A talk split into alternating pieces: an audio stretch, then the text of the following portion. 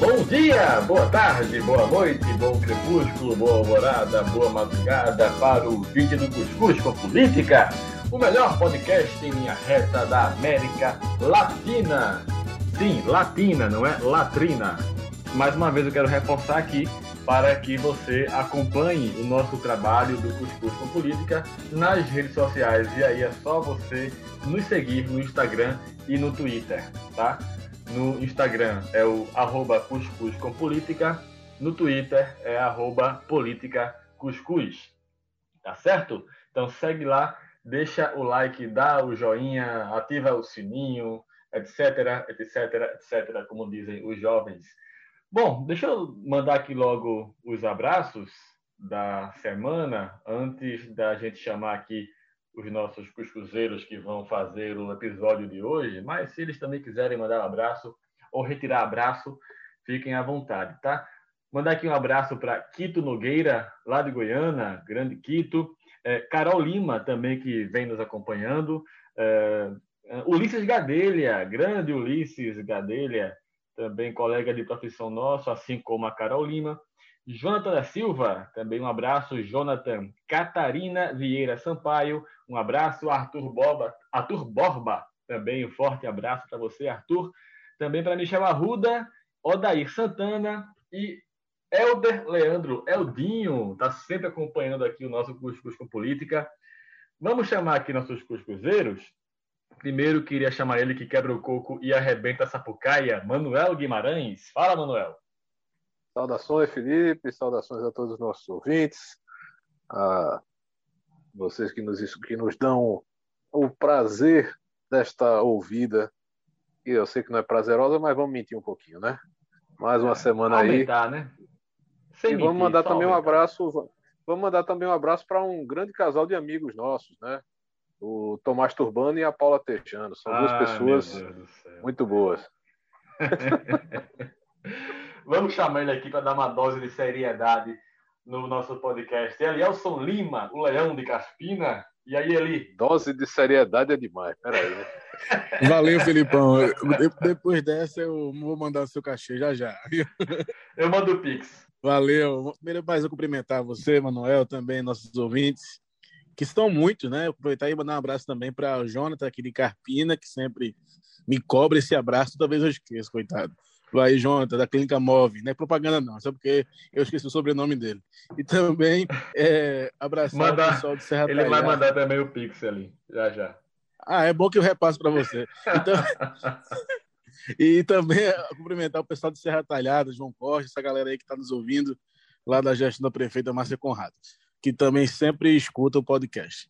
Cidade muito legal. Ó, oh, a gente vai falar sobre o interior também, não acho que não vai chegar muito em Serra Talhada, não. A gente vai parar, eu acho que lá por Caruaru, na saída pela BR, porque Raquel Lira, é, ela está dando fortes indícios de que já decidiu. Será sim candidata ao governo de Pernambuco. Olha, Elson, é, você que sempre traz aqui para a gente os bastidores da política é, com total propriedade, Dá para a gente cravar já que Raquel Lira é candidata, é candidatíssima? Olha, cravar eu não vou cravar não, porque para cravar é bom ter uma posição oficial dela. Mas eu tive com ela recentemente, inclusive tive em Caruaru, acompanhei, visitei algumas obras com ela, mostrou como estava a gestão. Ela mostra que está focada na gestão nesse momento, mas está de olho ao mesmo tempo em 2022. Uma coisa que eu percebo é que Raquel não tem pressa. Ela está usando a máxima marcialista, né? Quem tem tempo não tem pressa. Agora, eu aí observa que ela também está com uma situação confortável. Tem partido, o PSDB, que ela é preside o partido em Pernambuco. Depois, ela tem já uma possibilidade de um palanque nacional, um candidato a presidente. Então, tira dela qualquer vínculo com a direita, com o Bolsonaro, qualquer outro palanque que atrapalharia sua candidatura em Pernambuco, uma candidatura mais de centro, e ela não seria radical ao extremo de levantar bandeira contra Lula ou a favor de Lula, na terra dele. Então, ela, ela traria uma eleição muito mais local do que uma eleição nacional, como o PSB deve fazer, ao mesmo tempo também que é mulher, né? Tem narrativa, tem discurso, já foi deputada, secretária de Estado, é, de família de linhagem política, o filho do ex-governador, também é prefeita bem avaliada. Eu acho que Raquel tem muitos predicados para estar na disputa, mas cravar, cravar, eu acho que é muito cedo. cedo né? Né? Se ela não tem pressa para dizer, vai ser o que eu vou antecipar. Mas é, mas assim, é interessante que ela faz o um movimento, aí, aí vale a nossa análise, ela faz um movimento contrário ao que os outros dois pretensos candidatos da oposição estão fazendo, que o Miguel, é, ontem, na verdade, segunda-feira, iniciou com o pai e o irmão, o senador Bezerra Coelho, os dois irmãos, na verdade, Antônio Coelho e Fernando Filho, uma andanças aí pelo estado, todos os prefeitos da região metropolitana e também da Mata e Agreste, que até a sexta-feira vai fazer isso. Anderson também não nega que quer ser candidato, também está andando, e Raquel está na dela. Então ela está girando contra a maré, né? Na maré, pelo menos, que está sendo desenhada aí. Talvez essa estratégia dê certo, né? Porque não é ano eleitoral, estamos ainda em uma pandemia, e ela está tocando a gestão. Por falar em estratégia, Eli, saiu uma notícia no início dessa semana, é, e não saiu por acaso, né? alguém plantou, então há alguma intenção nisso, de que é, Raquel Lira teria como vice na sua chapa a deputada Priscila Krause do DEM. Essa seria a, a primeira chapa competitiva, mas do ponto de vista de um partido que de partidos que tem grande musculatura política, né? A primeira chapa 100% feminina. Né? Lembrando que na última eleição Dani Portela do ela era do PSOL, né? Né, pessoal? PSOL, isso. PSOL. O PSOL. Também veio com uma chapa 100% feminina, né? Mas a chapa Priscila e Raquel seria uma chapa realmente com chances de levar o pleito. Manuel, será que essa dobradinha aí, 100% mulher, da Liga, Priscila com Raquel Lira? São é, duas, duas figuras políticas de, de perfil, né? São filhas de políticos tradicionais, né? filhas de ex-governadores, né? Daqui de Pernambuco. Isso, verdade. Então, é, é, continuam, né? A, a, o legado das famílias, mas tem assim, tem são duas pessoas de muito destaque no parlamento. Não sei se se é obviamente como o Elielson mesmo falou, é muito cedo ainda para cravar as coisas, mas é um bom andamento. Vale lembrar que Priscila foi confirmada, foi convidada a ser vice de Mendonça Filho bem em cima da convenção, né? Às vésperas mesmo da, da convenção, o que fez uma chapa puro sangue dos democratas, terminando em terceiro lugar para prefeito. Então, mas é, é, certamente se configurar essa situação, além da, da capacidade das duas é, pré-candidatas, né? Se, é, se, é que podemos falar assim, uh, são partidos com musculatura com tempo de TV, que conta bastante para uma eleição estadual, né? Então, já que você vai enfrentar uma frente popular que está de olho no, tanto no MDB quanto no PT, quanto no PR, quanto no PP, é uma, a, a, o PSB não quer perder um segundo sequer. Então, até, até é, nem, nem o PCdoB, que não tem tanto tempo assim, eles, eles até mantêm na vice. Então, é, é, então quem for de oposição só vai ter tempo de falar nome e número, né?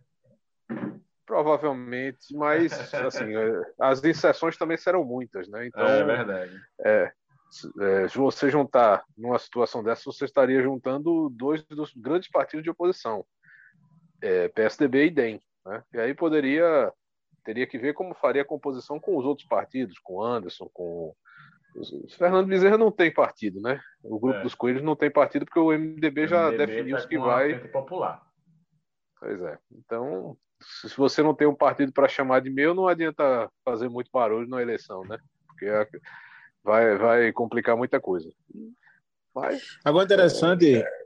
interessante, só completando aqui o que o Mano está dizendo, além de ser mulheres com dois partidos importantes e com trajetória, há um simbolismo também por trás disso. É alguém da metropolitana e do interior. Você lembra aí que Eduardo foi buscar lá em Caruaru o vice João Lira, o pai da Raquel. E esse seria o fenômeno contrário. Raquel encabeça na chapa e buscando no Recife uma composição, que é importante, porque Priscila Krause, naturalmente, em todas as eleições, você analisar, ela sempre foi muito bem votada no Recife. Então, percebe-se que aí há uma sinalização para a região metropolitana, ao mesmo tempo que traz uma força do Agreste. Eu acho que aí só faltaria o espaço do Senado, aí construindo essa chapa aí, eu até teria um palpite. Talvez o Daniel Coelho agregaria muito mais para trazer uma força de outro partido, ou até fazer uma composição com os Ferreira. Eu não acredito que Anderson vai renunciar à prefeitura para ser senador. Eu acho muito pouco provável. Até porque é uma vaga só no Senado desse, desse ano, 2022. Ó, já que falou-se em Senado, é, para fechar esse primeiro bloco, é, a gente está vendo aí nas últimas semanas uma e já falamos sobre isso aqui em um dos episódios. Eu acho que se o ouvinte voltar uns três, dois ou três episódios, vai poder acompanhar um pouco sobre essa briga pela vaga do Senado na Frente Popular. Mas agora dois nomes que parece que largaram na, na dianteira. Né? Se fosse uma corrida de cavalo, eu diria que eles colocaram é, meio corpo à frente. É, André de Paula e Silvio Costa Filho. Os dois são deputados federais e têm o comando dos seus partidos, né? o Republicanos e o PSD, respectivamente. Na visão de vocês, meus amigos cuscuzeiros, Elielson Lima e Manuel Guimarães, quem é que sai na frente desses dois, tá? De Silvinho e de André de Paula. Quem tem mais chance aí, nesse momento, de ocupar a vaga de Senado na Frente Popular? Seria uma construção muito curiosa, porque caso o Silvinho viesse a ser escolhido dentre essas duas opções, é, você teria, em sequência, pai candidato numa eleição e filho candidato na outra, né? Silvio Costa Pai, nosso querido Silvão, né? Que é pessoa que, que, de, de quem gosto muito, é, foi candidato na última e acabou em quarto colocado, né? Em, em quinto lugar, aliás, na, na, na disputa para o Senado. Então, não teve êxito. E agora seria o filho, né? Na sequência, que herdou o mandato dele, herdou assim, foi o candidato a deputado federal no lugar dele, né? Que deixou o Senado depois até de um período de grande destaque, participação no impeachment da Dilma, contra o impeachment da Dilma, né? Mas uh, né, pela atual configuração, eu acho que entre esses dois nomes, o mais cotado seria André de Paula.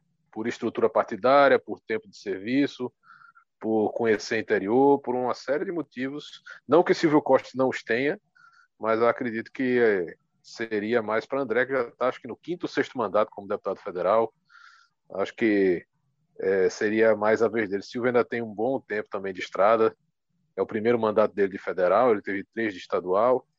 Mas eu acho que entre esses dois teria mais chance André. E você, Ali? Eu, na verdade, eu, eu prefiro esperar como é que vai ficar a conjuntura nacional. Porque. Ah, ficou na... em cima do muro. Ficou em Não, cima do dizer, muro. Eu vou dizer por quê. Eu, e aqui eu vou justificar. Até fiz uma coluna sobre isso essa semana tem eu eh, fazendo uma equação aí de como faturar se for um de fato escolhido um deputado federal para ser o senador da chapa da Frente Popular. Primeiro, quem é que vai conquistar o apoio do PT? O PT vai reivindicar uma, uma vaga na majoritária. E a gente, nessa composição aí, está dando a segunda principal vaga da majoritária para um candidato que não é do PT. Hoje, o PSD não está com o PT. Hoje, o Republicanos não está com o PT. Ou seja, o partido de André de Paulo e o partido de Silvinho não caminham para o PT nesse momento.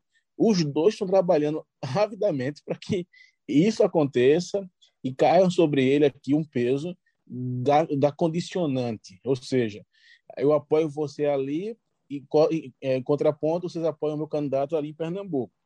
Isso é o que vai acontecer, o que pode acontecer. A segunda coisa, os dois fizeram uma excelente eleição de 2020, elegeram 14, outro 15 prefeitos em 2020. Isso mostra que tem força na largada. Agora, quem é que vai pescar mais fora do aquário? Silvio Costa Filho ou André de Paulo? Porque a informação que eu tenho é que André está tentando criar um bloco também de deputados federais, lê-se aí Augusto Coutinho, Ricardo Teobaldo, é, nomes que poderiam, Raul Henri, que poderiam ir, irem para o PSD e, e ele dividir a base para esses três, quatro, com a condicionante que eles iam indicar o nome de André para o Senado. Eu escuto também que Silvio Costa Filho pretende trazer o Ricardo Teobaldo, pretende trazer outros nomes como Isaías Regis, como Mário Ricardo, para a Frente Popular, que hoje caminham na oposição. Ou seja, os dois estão jogando muito bem. Resta saber quem de fato. Porque se eu, se eu dissesse aqui, vai ser André de Paula, vai ser o Silvinho, eu estou antecipando uma coisa que não existe ainda. Eles têm algumas equações que eles precisam vencerem para serem escolhidos, se de fato forem. Eu ainda acreditaria que o PSB poderia resolver isso com o Paulo Câmara, como um testes aí, tentando aí apaziguar os ânimos. Colocando o Paulo como, como candidato ao Senado? Isso, eu, eu ainda pensaria nisso, mas eu escutei recentemente que Paulo vai concluir o mandato até 31 de dezembro. Então, essa possibilidade que eu pensava não vai ser construída. Então, há, dentre esses dois nomes, eu diria o seguinte: o Silvio Costa Filho está muito entusiasmado, mas pesa contra ele por ter chegado recentemente à Frente Popular. O André de Paula precisa vencer a etapa nacional com o PSD. Na minha opinião, hoje não tem um franco favorito. Os dois estão no páreo. Enquanto ele fica em cima do muro, a gente vai dar aqui uma pausa. Você vai tomar um cafezinho e o Cuscuz volta já já.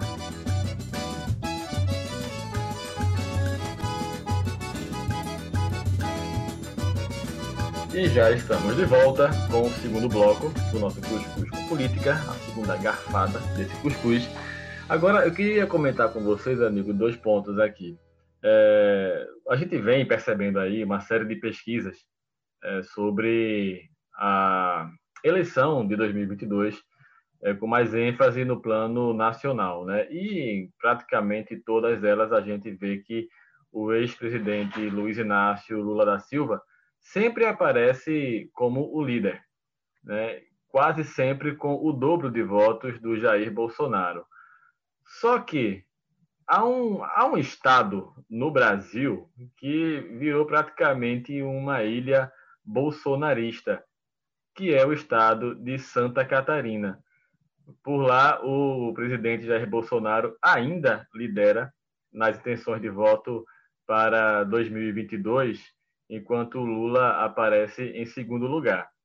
É, bom, o que é está havendo com Santa Catarina? Por que eles estão destoando tanto é, da tendência nacional?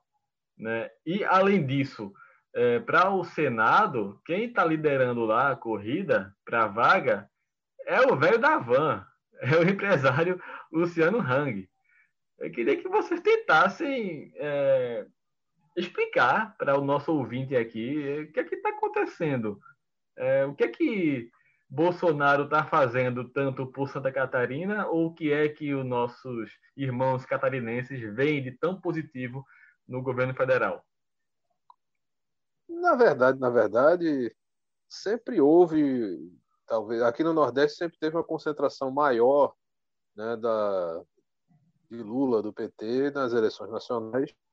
E no Sul-Sudeste a coisa era mais dividida, mas havia um, uma presença maior do centro. Né? Talvez a questão da pandemia, uma série de, de, situações que ocorreram, as mortes que a gente não pode deixar de citar, né? que, que tão, felizmente estão dando uma aparente brecada, né? mas a vacinação, que para muitos demorou, a gente está vivendo um tempo muito, muito curioso. Tá?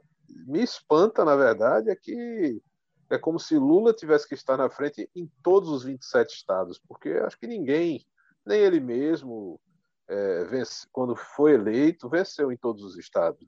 Então, é, é, é um, é, um, é um ponto a se considerar. Mas o fato de estar perdendo em todos os estados, ou em 25, 26, é, já é um alerta muito grande para o comitê de campanha do presidente e que já se mostra candidato à reeleição, né? já mostra que, que não vai abrir do páreo, mas nem Apesar de tem. todo aquele discurso de é, só vou ser candidato se houver voto impresso, se for assim não tem eleição, mas ele é candidato, né?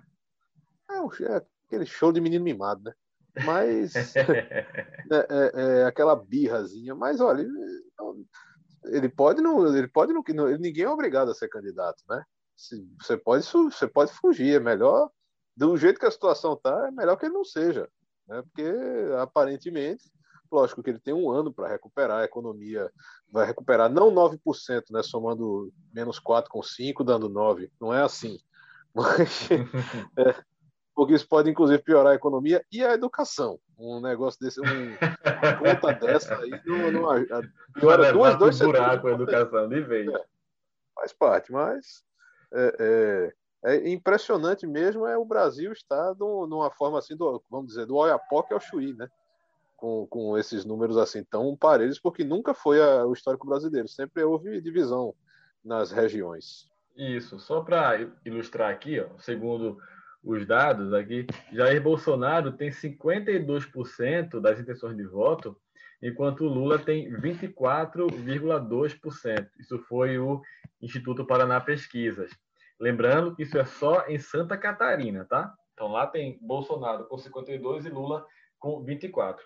Agora, Oli, você que conhece também muito é, do nosso interior, é, a gente deu para perceber um pouco que aquela região do Agreste Central e um pouco do Agreste Setentrional, o polo de confecções da moda né, de, de Pernambuco, é, é uma região que, que o, o presidente até que tem um bom desempenho, né? Exato. Não só ali, né? Você tem noção, tendo como parâmetro a última eleição, Carpina, minha terra, elegeu Bolsonaro no primeiro turno. Ele ganhou a eleição, ele foi a única cidade da Mata Norte que ele venceu no primeiro turno Haddad em 2018. E se você fizer qualquer pesquisa hoje, ele não fica muito atrás de Lula como o resto do Estado, não. Mas ali, voltando para sua pergunta, é naturalmente pela economia que ela ali é gerada, que é uma economia muito mais para fora do que para dentro, e a gente tem, tem, que ter noção que Bolsonaro agrada algumas alas econômicas. Por exemplo, o agronegócio. Né? Eu digo isso porque eu vi vários outdoors, eu tive em Caruaru essa semana, como eu falei, eu vi ao longo da, da 232 e até das, das PS que, que circundam a 232, é muito outdoor agradecendo ao presidente. Né? O agronegócio agradece a força de Bolsonaro. Então, a gente percebe que esse setor se concentra na, nas regiões mais economicamente, as regiões economicamente mais privilegiadas. Por quê? Não é só o setor ali é, do, do jeans, por exemplo, a moda do, do, do, jeans, mas muitos deles também estão ligados ao agronegócio. Né? É, tem o agronegócio como segunda opção. Então, a minha opinião é o seguinte: o Bolsonaro agrega, agrada setores econômicos e, na minha opinião, também não pode ser descartado. Essas pesquisas de hoje revela o retrato de hoje. Ele está tentando aí turbinar o Bolsa, o Bolsa Família, né? Tentando mudar o nome, turbinar, tentando não sei até que ponto isso terá efeito nas pesquisas. É a questão do fundão eleitoral. Essa questão toda aí que está tentando mostrar um certo distanciamento do Congresso, que eu acho que foi um jogo de cena muito claro, e ele está tentando de toda forma se manter no páreo, mas na minha opinião, hoje o Lula é tá com a mão na faixa, né? Porém, não pode ser descartada aí essa possibilidade de uma retomada, como o Manuel falou agora há pouco, ele tem um ano, e um ano na política é uma eternidade.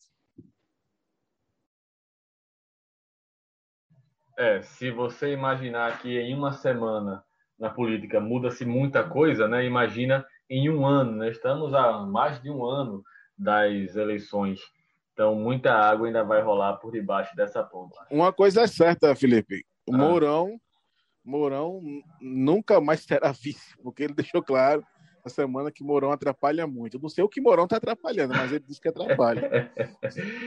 atrapalha como? O Mourão, quando ele fala, é, ele é ignorado. Bom, não sei o que é que o presidente quer dizer com atrapalhar. Mas, de fato, eu também acho, Mourão não vai ser vice, não. Ele pode, inclusive, atrapalhar muito né, o plano de Jair Bolsonaro se ele quiser, se ele quiser atrapalhar. Ele pode ser um complicador nessa tentativa de reeleição. O Eli, já que você falou aí de fundão eleitoral, na semana passada a Câmara é, aprovou né, o aumento do fundão, que pulou de 2 bi para 5,7 bi. Mas aí, na hora, o presidente falou que ia vetar, né, que isso era um absurdo, que político bom é político que se elege sem dinheiro. Né? E, bom, ele, ele fez um discurso que eu até admiti, eu pela primeira vez concordei com o que ele falou. Uma fala realmente correta e sensata, para surpresa de muitos. Mas, como ele se esperar, ele já voltou atrás e disse que não é bem assim. Ele vai vetar 2 bilhões 2,7 bilhões do que foi aprovado. Então, o fundão vai sair de 2 para 4 bilhões. É, dobrou de valor, né? É mais um recuo que o governo dá. Isso foi pressão do Centrão ou ele que, de livre e espontânea pressão, anunciou que vai liberar esse aumento gordo para a próxima eleição? Felipe, isso é muita maldade de sua é... parte, Felipe, porque Desde quando o Centrão tem poder? Só, só pegou a Casa Civil agora. Não tem poder nenhum. Some. Poder nenhum, né? É interessante, Felipe, que eu falei agora há pouco e vou repetir. É, na minha opinião, eu vou na tese do vice-presidente da Câmara, isso foi um jogo de cena, jogo de cena do presidente da República com o senhor Arthur Lira, que, na minha opinião, é quem preside o, o país hoje. Quem preside o país hoje é Arthur Lira e Pacheco. Bolsonaro acha que tem o poder, mas o poder está na mão dos presidentes das casas legislativas. E, para não parecer o presidente conivente com um fundo eleitoral exorbitante de 7 bilhões, 6 bilhões, na verdade, 5,7 bilhões, ele fez jogo de cena, vocês aprovam isso lá, eu veto, e eu garanto dobrar o tamanho. Meus irmãos, 2 bi já era muita coisa em 20. Vai para 4 bi em 22. Ou seja, partidos que recebia é, X vai receber 2X na eleição do ano que vem. Então, é, esse presente é uma mãe para os políticos, para os chefes de partido. Eu acho que o Luciano Bivar se arrependeu de ter deixado de votar nele, né? porque vai ter um fundão aí enorme ano que vem, baseado nesse veto, entre aspas, com, just, com, na verdade, conivente com o Congresso. Quem pensa que o Bolsonaro está vetando, na verdade, está concluindo o projeto que eles mesmos criaram. Eu acho que a, a estratégia foi essa, né? Eu tenho um Fiat Uno, eu quero um Audi, vou pedir uma Lamborghini. A Lamborghini não vem, mas o Audi vem. Exato, é por aí. Desde que não seja um Fiat Elba. essa, essa foi uma buscada, hein? Essa buscou, é, hein? Piada de, eu piada não era nem nascido, né? Porque não, mas tá, mas, mas, ah, pronto, mas, tá. agora pronto. Ah. Tu já vacinou antes de nós, como é que tu não era nascido? Comorbidade, comorbidade. comorbidade, tá certo. Jornalismo é uma comorbidade. Eita, foda, lascou. Agora, agora perdemos audiência. Ser brasileiro é, é comorbidade, minha gente. É, pior que é difícil. Pô. Não, mas fala, falando, falando sério sobre, sobre esse assunto, é, o presidente tem, tentou, né, é, pegar aquele eleitorado, aquele eleitorado que ele sempre mirou, dos insatisfeitos com a política, o pessoal que não, não curte os, é, os caminhos que a política toma e etc. A questão toda é que ele não é mais um réis deputado, né? ele é o presidente da República, ele não pode ficar indo com retóricas vazias de que ah, não podemos é, gastar tanto em fundo eleitoral. Cara, o problema é que não, o problema não é o político gastar, o problema é que o povo é, e outras figuras mais vendem voto, cara. Então, o voto é caro, então tem que. Precisa. Tem que comprar, né? é, pô, vai. Não tem como, né? Já não pode ter doação privada. Então, o jeito é esse. Não estou dizendo que é certo, não, mas é como estão fazendo, paciência. Lembrar que o fundo eleitoral foi criado como um auxílio, como uma, uma, um braço para que as eleições, depois da, da questão do, da, da tirada do, do PJ contribuindo para as campanhas. Então, na verdade, esse aumento aí em 2020 para 2 bi foi vamos aumentar para compensar. Agora, compensar dobrando, pela primeira vez eu tô, tô vendo é. isso. Vamos encerrando mais um pedacinho do Cuscuz com Política, mas você fica aí com a gente, fica ligado.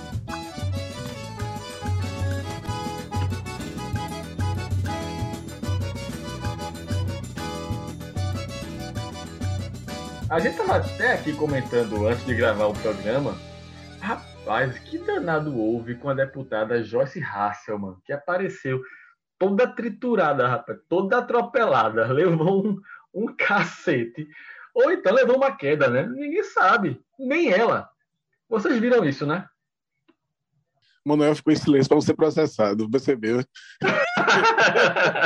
Não, rapaz, olha, se fosse eu a fazer um negócio desse, era chamado de cachaceiro. Não, Mas, deixa, deixa, só eu, eu, explicar aqui o que ele falou, essa questão de, de, de processo, é que a, a deputada afirmou que vai processar qualquer um que der a entender que foi o esposo dela que a agrediu. Isso porque na casa dela, lá no apartamento funcional, só estava ela e o marido. O marido em um outro quarto. E aí ela acordou né, do nada, toda triturada, amassada. Né? E se alguém falar que foi o esposo dela, ela falou que vai processar. Viu? Então, amigos, calma. Atenção aí que forem falar nesse bloco. Eu não falei nada, eu só estou aqui relatando o fato, tá bom? Mas diz aí, Manuel, vá, conclua. Não, eu, se fosse eu, é, é, é, porque eu tinha bebido, mas ela pode, faz parte do, do, do, jogo. Na verdade, é assim, ela que tem que esclarecer, né? Porque ela. Mas ela não é, lembra, velho. Ela não pois lembra. é. Mas, Qual enfim, acionou, foi que ela levou? Acionou-se Polícia Legislativa, de todo modo, se colocou o serviço público no meio, óbvio, uma parlamentar, tudo isso. Tem que ter o aparato do Estado averiguando mas assim, não se sabe. É, é, é, o fato dela não lembrar né, e aparecer só com aquelas marcas ali é, é algo muito curioso, para dizer o mínimo. Né? E ela não lembrar, pô, é, é, como é que você vai esclarecer então essa situação? Cara, ela, ela quebrou, chegou a quebrar dois dentes, né? rasgou o queixo, é, tá com o olho roxo, é, fraturou a face, meu amigo, isso, olha, eu, eu não sou perito, tá? Não tenho nem formação, nenhuma formação em saúde, mas não foi uma queda, não, viu? Se foi uma queda, que queda da porra foi essa que ela levou? Pelo amor de Deus. Pois é, mas até agora, pelo menos, o que nós, a, a, a pouca quantidade de informações que nós temos é, é, é, nesse sentido, que o que é que houve? Porque não, não, não há. Não, não, não dá nem para especular. E se ela não quer que a gente suspeite né, de quem estava no apartamento, mas ao mesmo tempo não há provas no, é, é, de ter sido invadido ou qualquer coisa, pelo menos a, até o momento, o que vamos falar? Se ela própria fez o alarme.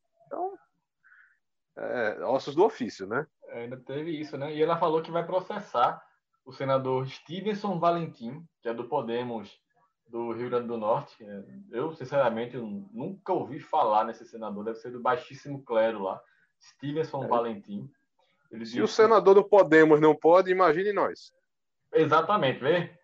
Aí ele, numa live, ele deu a entender que ela teria usado drogas. E também é uma irresponsabilidade desse senador, né, rapaz? Dizer que ela deu a entender, né, que ela teria usado drogas e que por isso não lembra de nada. Enfim, ele vai ser processado. O Joyce já falou que vai entrar contra ele no Conselho de Ética. É, Elielson, quer, tem algo a comentar sobre essa pancadaria ou queda da Jesse Hasselman ou está com medo de ser processado também? Não, eu digo, eu só quero ver o seguinte. Eu sei que nos apartamentos funcionais da Câmara dos Deputados, os corredores têm câmara de segurança. É se ninguém entrou, tem lá. Se alguém entrou, vai registrar. Se alguém, se ninguém entrou, também vai estar lá registrado o horário e o vazio. Agora, isso também tem que se tornar público. A partir do momento que ela leva isso para a Polícia Legislativa, torna essa pauta nacional, a gente vai ter que esperar o fim dessa história, porque se não foi ninguém que entrou, foi alguém que já estava só estava ela e o marido, né? E ambos em quartos separados. Por quê, primeiro, né? Depois, não estou querendo dizer que foi o marido dela, estou querendo dizer o seguinte: é, é muito estranho isso, né? Tem, tem alguma coisa mal contada nessa história toda aí. E a gente vai ela, ter que esperar para ela não ouviu, né? O esposo dela também diz não ter ouvido nada. Isso. É, esse, esse ataque está muito mal explicado. Ó, por falar em ataque, a gente teve outro ataque de tubarão aqui no Recife, rapaz. É Só um detalhe, não vamos falar em ataque, vamos falar essas feridas. Ah, tá. Desculpa, feridas. É. É. Vai, vai com uma queda, né? Isso. Deixa eu falar agora sobre tubarão, tá? Que também deixa feridas aqui nos banhistas. Porque em 15 dias é o segundo incidente, né? Lá. Eu queria até ter que corrigir uma infelicidade sua, mas essa eu vou deixar passar mesmo, porque essa foi ah. horrível. Okay. Tudo bem. Não, já corrigi a sua infelicidade de falar feridas e ataques. Mas essa agora de fazer esse link com os tubarões, eu vou deixar passar. Não, foi boa, foi boa. Não, foi boa. Foi, foi boa pro fogo. Mas tudo bem, acerte depois com a justiça divina. mais interessante é que o pessoal ainda segue tomando banho naquele trecho, rapaz. É, não, não Felipe, é o pessoal ainda segue tomando banho na hora de boa viagem, meu irmão. Na hora de piedade, por favor. Eu não aquelas boto nem o pé na água. Ali, aquelas placas que estão ali não estão em enfeite, não. Né? E tem, inclusive, em inglês. Tem em português e inglês, ou seja, para quem chegou também se ligar. Não, não, ainda para quem é analfabeto, porque tem um tubarão e, e um negócio proibido, né? desenhado ainda, por favor. É, é pedir para é pedir para virar manchete de jornal. Rapaz, é, só falta agora o próprio tubarão chegar com uma plaquinha dizendo saia daqui, é minha área. Mesmo assim, o pessoal ainda entra, né? ainda vai tomar banho. Eu digo a vocês, eu não boto meu pé na água aqui. Entre Olinda e Jabotão, eu não entro, não. Fico na areia, faço um passeiozinho pela orla, mas entrar no mar não entro, de jeito nenhum. Mas teve, teve há dois meses atrás, acho que está completando agora, que morreu aquele famoso pesquisador Fábio Azim, né, que eu, eu, ainda, ainda posso, ainda tenho como falar com, com certa é, com certa proximidade, porque era um grande amigo de infância do meu pai. Né? Então, estão lá no céu agora curtindo a vida e rindo da gente um pouco. E ele, de, de lá para cá, ele que sempre foi um estudioso nessa área, é o segundo ataque de tubarão em dois meses. Passamos um bocado de tempo sem registrar. E agora, nesses dois meses da morte dele, já foram dois ataques e no mesmo lugar, né? Isso. Um mês, duas ocorrências é, é, registradas, o que mostra assim, pô, Agora, sempre teve justiça seja feita, sempre tomaram banho ali, né? Acho que o cara arrisca, pô, tem 100 pessoas tomando banho aqui, um é mordido, então eu vou arriscar. 99 estão saindo da água ilesos. Não sei se é essa a proporção, mas que muita gente toma banho ali e sai ileso é, é um risco, né? Mas. É, é uma roleta é, russa, é, né? Acontece. Uma roleta russa. É, eu não correria esse risco, não, velho. Eu, sinceramente. Eu também não, mas. Tô fora. Sabe-se lá, né? Tô fora. Ó, de 92 para cá, já são 67 ocorrências né, de ataque de tubarão. E metade é lá, né? É, boa parte é lá. Deixa eu ver aqui se eu encontro aqui o dado. Ó, tem aqui dizendo que na igrejinha de Piedade foram notificados casos de 13 pessoas atacadas, né, 12 banhistas e um surfista. É, e aí, desses 13 aí, 7 morreram. E quem não morreu, claro, ficou com graves sequelas, né? É, bastante delicado. A gente não pode culpar o, o animal, sabe? Não dá para se culpar ele. É, eu acho que tem que ser feito realmente um trabalho de conscientização da população cada vez mais intenso, cada vez mais forte, mais presente, é, e também alguma ação do poder público mais incisiva, mais é, coercitiva mesmo, sabe? De em, em épocas de, por exemplo, lua cheia, de maré alta, de naquele momento pós-chuva, quando a água fica mais turva, impedir mesmo o banho nessas áreas de risco. É, não adianta só ficar colocando plaquinha, colocando salva-vidas para é, conscientizar o pessoal na beira da praia, não. Tem que impedir. Né? Quando há esse risco maximizado, tem que impedir que o banhista vá lá e coloque sua vida em risco, né? Tomando banho lá com esses bichinhos nada carinhosos. Ou mata aí. o tubarão, né? Tá ok? Esse tubarão comunista. É. oh, vamos falar agora das Olimpíadas, já que estamos em clima olímpico. Eu falei semana passada que era uma, eram os Jogos Olímpicos meio morgados, né? todo mundo meio cabisbaixo, é, um, tudo adiado, Covid para lá e para cá. Mas, cara, começou, tá muito massa. Olimpíadas é muito bom, é arretado eu fico aqui acompanhando tudo, é, desde softball até futebol, sabe? Passando por ping-pong, que é tênis de mesa, mas eu gosto de chamar de ping-pong. É, cara, triatlo, skate, velho, o, o Felipe, confesse. Felipe, confesse com todo o seu lado politicamente correto. Você, você nessa semana torceu para que meninos de 12 anos caíssem do skate, batessem no corrimão só para a brasileira ganhar. Confesse que você cometeu esta, esse, esse exagero de torcedor. Mas eu não fui, eu não fui o único, não. Eu tenho que confessar que sim, mas tenho certeza que não fui o único. Eu tô na fila, eu tô na fila. tá vendo? Todo mundo fica torcendo, rapaz.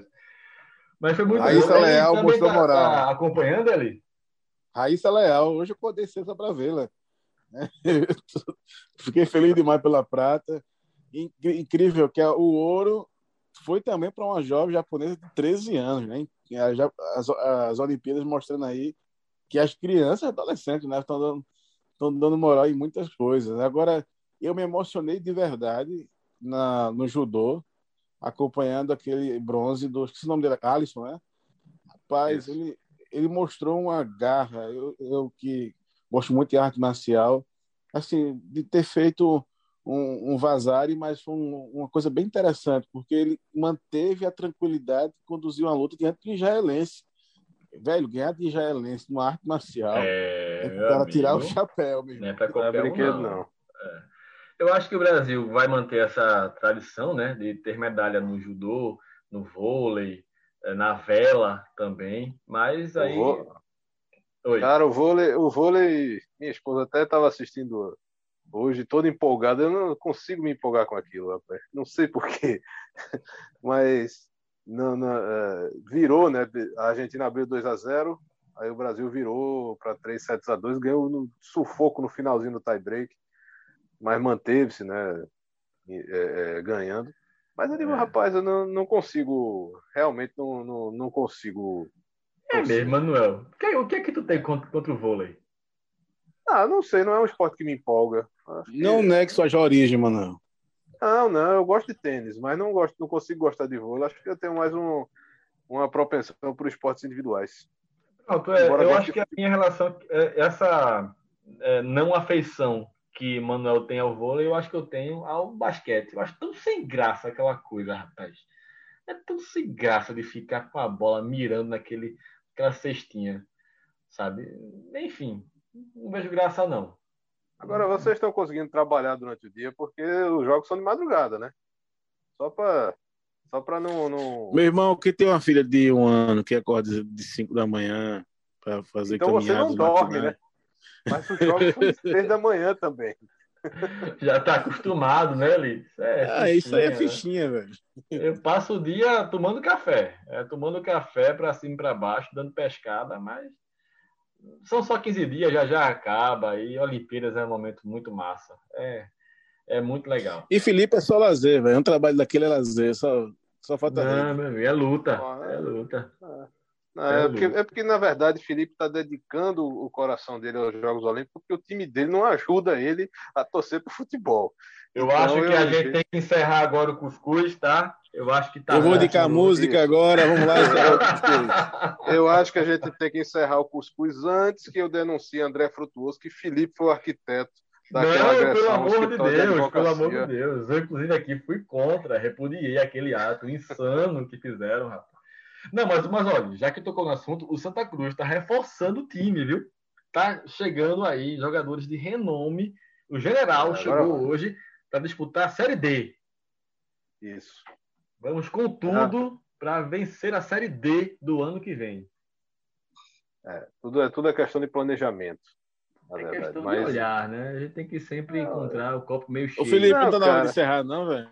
Eu acho, né, Lee? Vamos para as dicas culturais, porque. Não, mas falando sério, é muito, é, é muito triste essa, é, ver o Santa Cruz desse jeito, é muito triste, cara. É, não é, e o pior, eu, eu, eu, eu, pior é a gente ter que ouvir isso de Manuel. E pior, concordar com ele, porque o Náutico está muito bem, obrigado. Está é. tranquilo é. lá na liderança. Isso é, que é o mais né? surpreendente.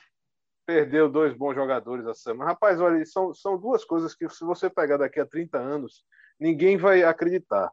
É o título do esporte de 87, que já não acreditam, e agora que o Náutico passou um semestre inteiro só perdeu um jogo.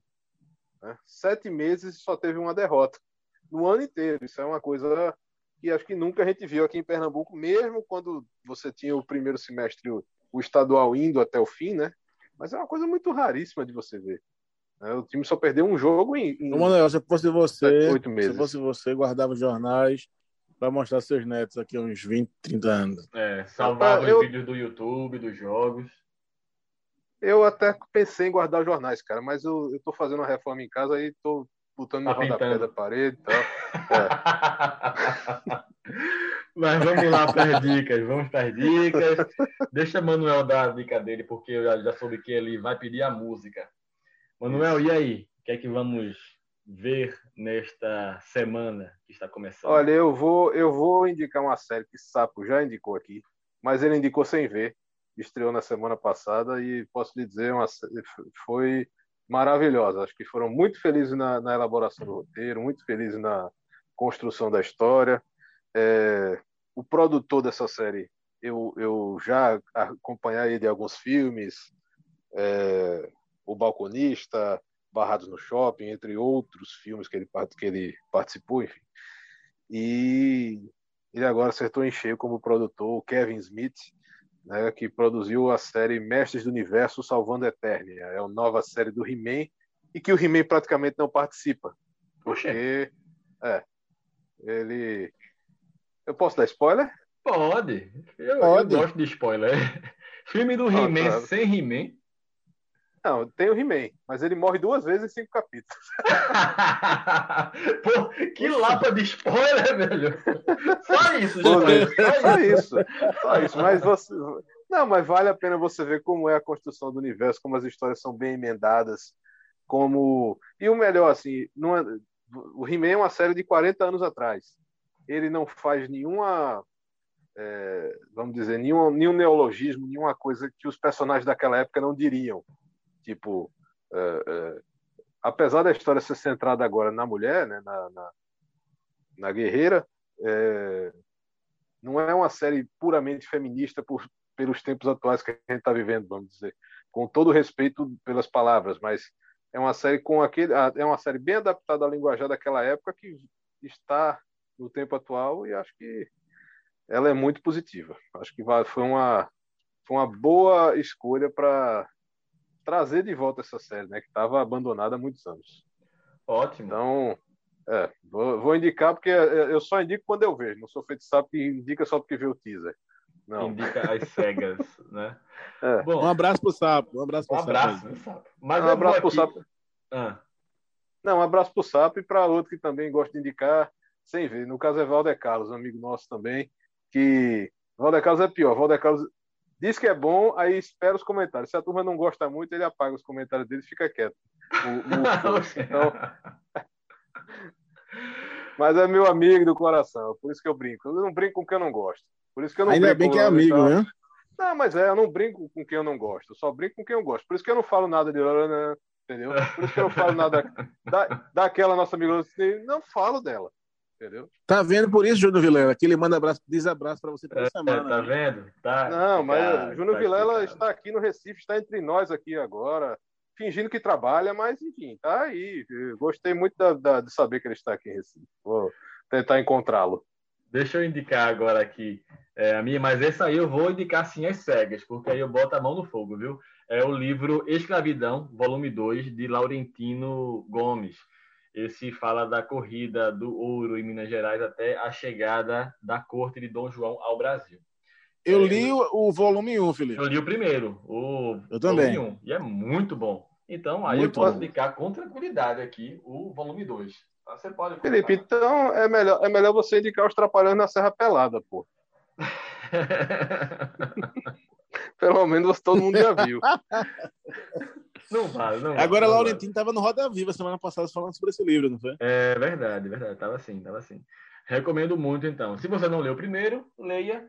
Se já leu, então leia agora o segundo volume de Escravidão, de Laurentino Gomes. Eli, vamos lá ouvir música? Vamos, a música Tô Voltando, que inclusive foi usada já em campanhas eleitorais aqui em Pernambuco, a Raz e outros que queriam voltar ao Palácio Campo das Princesas, mas quem de fato eu vou homenagear hoje é a família Coelho. Ah! Eles estão voltando para onde? Não estou voltando. Ah, não sei. Aí fica subentendido, meu irmão. Tá voltando, que nunca foram, né?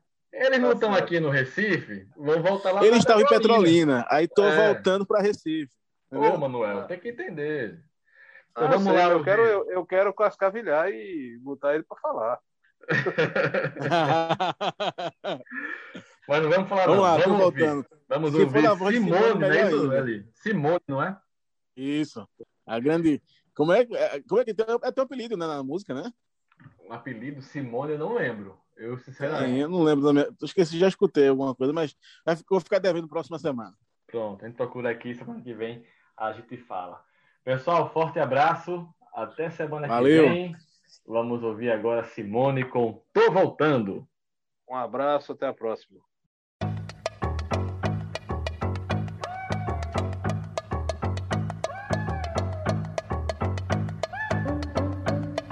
Pode ir armando o coreto e preparando aquele feijão preto, eu tô voltando. Põe meia dúzia de brama pra gelar, muda roupa de cama, eu tô voltando. Levo o chinelo pra sala de jantar, que ela mesmo que a mala eu vou largar. Quero te abraçar, pode se perfumar, porque eu tô voltando. Dá uma geral, faz um bom defumador, enche a casa de flor, que eu tô voltando. Pegue uma praia, aproveita, tá calor, vai pegando uma cor, que eu tô voltando. Faz um cabelo bonito pra eu notar que eu só quero mesmo é despentear. Quero te agarrar, pode se preparar, porque eu tô voltando. Põe pra tocar na vitrola aquele som, estreia uma camisola, eu tô voltando. Dá folga pra empregada, manda a criançada pra casa da avó que eu tô voltando. Só volto amanhã se alguém chamar telefone não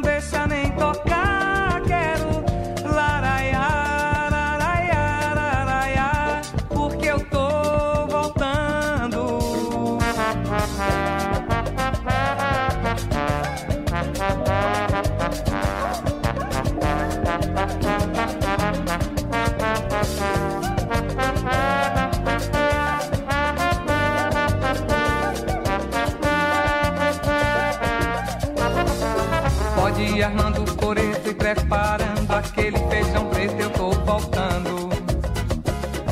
Põe meia dúzia de brama pra gelar, muda a roupa de cama, eu tô voltando. Levo os chinelos pra sala de jantar, que ela mesmo que a mala eu vou largar. Quero te abraçar.